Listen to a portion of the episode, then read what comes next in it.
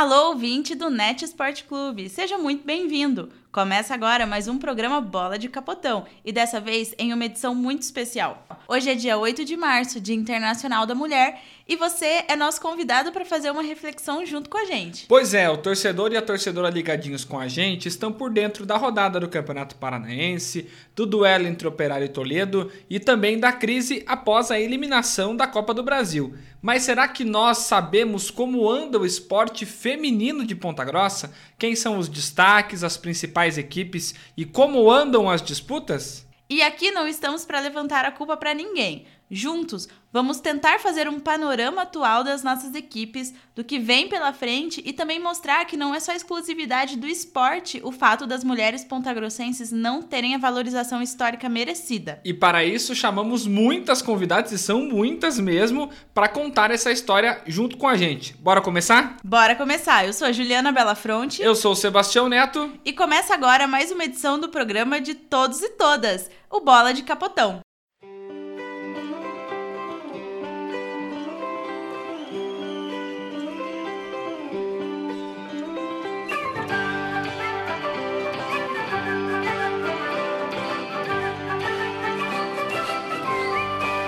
Importante dizer, antes de qualquer coisa, que tivemos alguns avanços importantes nos últimos anos, mas muito precisa ser feito. Sebastião Neto, o ano de 2019 foi de muitas conquistas para as nossas mulheres. Conta pra gente. Sim, foi taça que não acaba mais, nossa mestre Juliana Belafronte. Mestre porque é mestre em história, viu, gente? Mais da metade dos pódios de Ponta Grossa na última edição dos Jogos Abertos do Paraná, principal competição poliesportiva do estado, foram conquistados pelas mulheres. Destaque para os títulos gerais na natação e no xadrez, além da medalha de bronze no futsal feminino e também o pentacampeonato do Novo Basquete Ponta Grossa.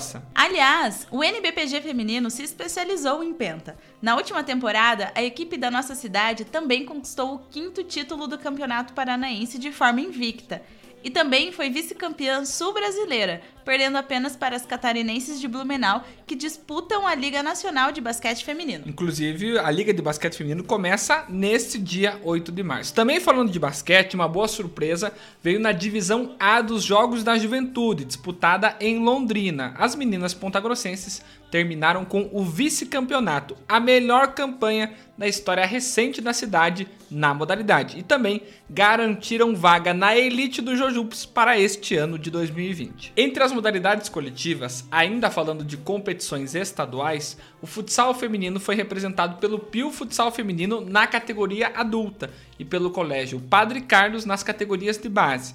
No estadual adulto, o Pio ficou muito perto da vaga nas semifinais, enquanto o Padre Carlos chegou até a fase final dos Jogos Escolares do Paraná e fez ótima campanha nas diversas categorias da Liga Sul-Norte Pioneiro de Desportos. No handball, o árduo trabalho de renovação já mostra alguns resultados em competições regionais, mas o grande desafio é buscar mais estrutura para recolocar Ponta Grossa entre as melhores cidades do Paraná nos Jogos Abertos e da Juventude. Para 2020, a expectativa é de que muitas competições tenham a presença das mulheres na nossa cidade, com esperança de muitas conquistas vindo por aí. Antes de voltar aos esportes coletivos já confirmados em seus campeonatos estaduais, vamos lembrar também dos nossos talentos em esportes individuais.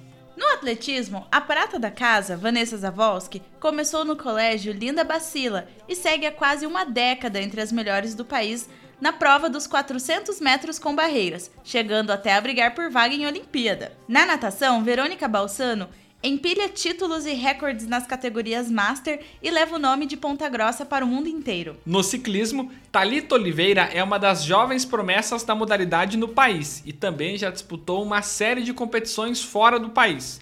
Falando em nova geração, a Lara Malanovski é craque no xadrez e mostra muita concentração para o esporte da mente desde muito criança. Isso sem deixar de lembrar de talentos do judô, como Gabriele Maroc, e também a forte equipe de natação, que treina na piscina do antigo Clube Guaíra e também nas diversas academias da cidade. Nesta temporada, Ponta Grossa já está confirmado nos estaduais de futsal e basquete, com as equipes do PG Fute e do NBPG. E uma das nossas convidadas do programa de hoje vem justamente do futsal. Jussiandre Capri é a primeira técnica da história a treinar uma equipe em um estadual adulto. E ela conta pra gente sobre as inspirações para seguir na carreira. Olá pessoal da Bola de Capotão, olá Sebastião, Juliana. Eu acho que algumas mulheres que me inspiraram a estar na posição que eu ocupo hoje foram as professoras de educação física que eu tive, tanto do colégio, ensino médio e na faculdade, que foram as que demonstraram realmente que o esporte, é, tanto na, na formação básica quanto na formação superior, ele é feito para mulheres também. Então, foram algumas professoras que me inspiraram a dar continuidade dentro do esporte, né? A gente tem a oportunidade de trabalhar em outras áreas, mas eu acho que o esporte é a real paixão assim que nos move, que nos faz seguir é, para frente e enfrentar é, grandes dificuldades. Se eu falar em esportista dentro do futsal, que é a minha vertente, né? Eu posso mencionar algumas meninas que ainda trabalham comigo, que eram veteranas na minha época e uh, hoje, como técnica, elas ainda atuam eh, como atletas. É. O futebol proporciona essa longevidade eh, dentro de quadra, até por, por, ser um número reduzido, né? Se você pega os praticantes do masculino em relação ao feminino, eh, o feminino é muito menor, então tem algumas aí, a gente chama carinhosamente aí da, das nossas veteranas, que graças a Deus ainda continuam conosco dentro do futsal. E também tem algumas assim que é, a gente pode dizer que são é, marcadas dentro da cidade. É, por exemplo, a Carminha no basquete, ela teve uma proximidade maior com a minha mãe por conta de escola, de trabalhar ali na mesma escola. Minha mãe é professora de outra matéria, mas a gente sabe que foi uma pessoa que lutou muito pelo bas basquete de Ponta Grossa, alcançou grandes feitos aí. Então, dentre uma assim que se eu puder destacar, é, pode ser ela pela proximidade que a gente tem, é, grandes profissionais a gente tem em Ponta Grossa. Acho que deveria ter mais meninas e mais mulheres é, à frente desses cargos aí, é, tanto no feminino quanto no masculino, em todos os esportes. Outra convidada de hoje é uma promessa do basquete feminino de Ponta Grossa. A pivô Verônica Fiuza começou na cidade, jogou em São Paulo e Foz do Iguaçu e agora está de volta ao NBPG. E ela contou sobre a admiração com a equipe que a irmã Tana Fiuza jogava. Aliás, o basquete feminino de Ponta Grossa é dominante desde muito tempo. Fala aí, Verônica. Eu fui muito inspirada pelo time que a minha irmã jogava. Ela, Tana Fiuza, Belle, Cacau, Juliana sempre foram inspirações para mim e me fizeram ter muita vontade de querer fazer parte daquilo. Falando em inspiração, a história de Ponta Grossa tem grandes e importantes mulheres, mas que talvez não tenham a valorização histórica merecida. Pois é, a maior parte das pessoas tem como única lembrança a Corina Portugal, até por conta do túmulo no cemitério São José e tudo mais. Mas a história dela vai muito além disso. Aliás, é uma história muito triste e que acontece com muitas mulheres até hoje. Eu convidei a minha amiga, advogada e pesquisadora Ingrid Agibert Grube para contar pra gente um pouquinho sobre a história da Corina, que foi vítima de feminicídio. Olá, Juliana, Sebastião e ouvintes. Corina Antonieta Portugal, ela era natural do Rio de Janeiro. Ela casou aos 16 anos com o farmacêutico Alfredo Marques de Campos. Eles mudaram para Ponta Grossa por motivos financeiros. Alfredo abriu uma farmácia e ficou famoso na região, só que ele gastava todo o dinheiro com jogos e mulheres. Ele sempre foi violento com Corina e, na verdade, ela vivia uma situação de violência doméstica mesmo. Conta a história que quando Corina ficou grávida, Alfredo achou que o filho não era dele.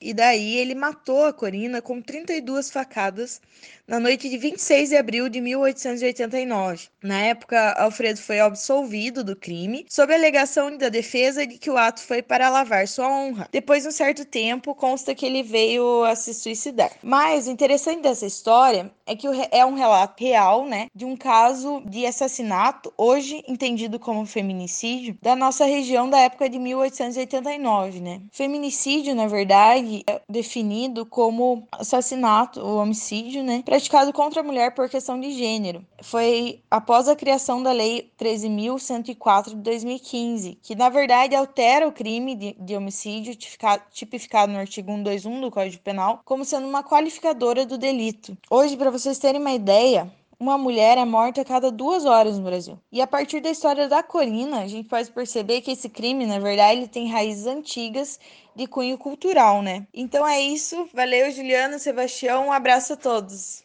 Ponta Grossa também contou e conta, obviamente, com muitas mulheres letradas. Anita Filipowski foi uma delas. E para falar um pouquinho sobre a poetisa nascida no século XIX, eu chamei a minha amiga, professora de História e pesquisadora Ana Flávia Brown Vieira. Anita Filipowski foi uma pontagrossense que nasceu no dia 2 de agosto de 1886, filha do engenheiro austríaco Carlos Leopoldo Filipowski e de Maria do Nascimento Branco Filipowski. Anita foi a quarta a nascer dos sete filhos do casal. A sede da fazenda da família era distante da cidade. Por essa razão, Anita e seus irmãos foram educados por professores contratados, que quase sempre eram estrangeiros e residiam na fazenda. Um dos maiores prazeres da Anita era ler, tanto assuntos literários quanto históricos, e isso foi estimulado pela grande biblioteca que seu pai possuía em casa. Ela foi contista, poeta, cronista e teve uma atividade intelectual muito forte entre 1910 a 1930, tendo escrito para inúmeros jornais e revistas. Sua postura política era transparente e era grande defensora dos direitos das mulheres. E agora eu vou levantar aqui vou jogar uma questão muito prática, Sebastião. Se a gente parar para pensar quantas ruas levam nomes masculinos de homens importantes da cidade, do estado, do país. E quantas ruas têm nomes femininos? A discrepância é gigantesca. A única rua que eu me lembro agora aqui de cabeça, no centro da cidade aqui de Ponta Grossa, é a Júlia Vanderlei. E a Júlia Vanderlei foi uma educadora nascida aqui na cidade em 1874. Ela escreveu sobre vários temas relacionados à educação, sociedade, ciências, além de ter liderado o um movimento de ingresso de moças no secundário, porque até pouco tempo as mulheres não recebiam educação como os homens. Nós temos vários exemplos e vários nomes femininos aí no esporte, na música, na literatura, nas pesquisas aqui na cidade. E agora eu quero levantar. Uma... Vamos ver se você concorda comigo, Sebastião. Eu acho que você vai concordar.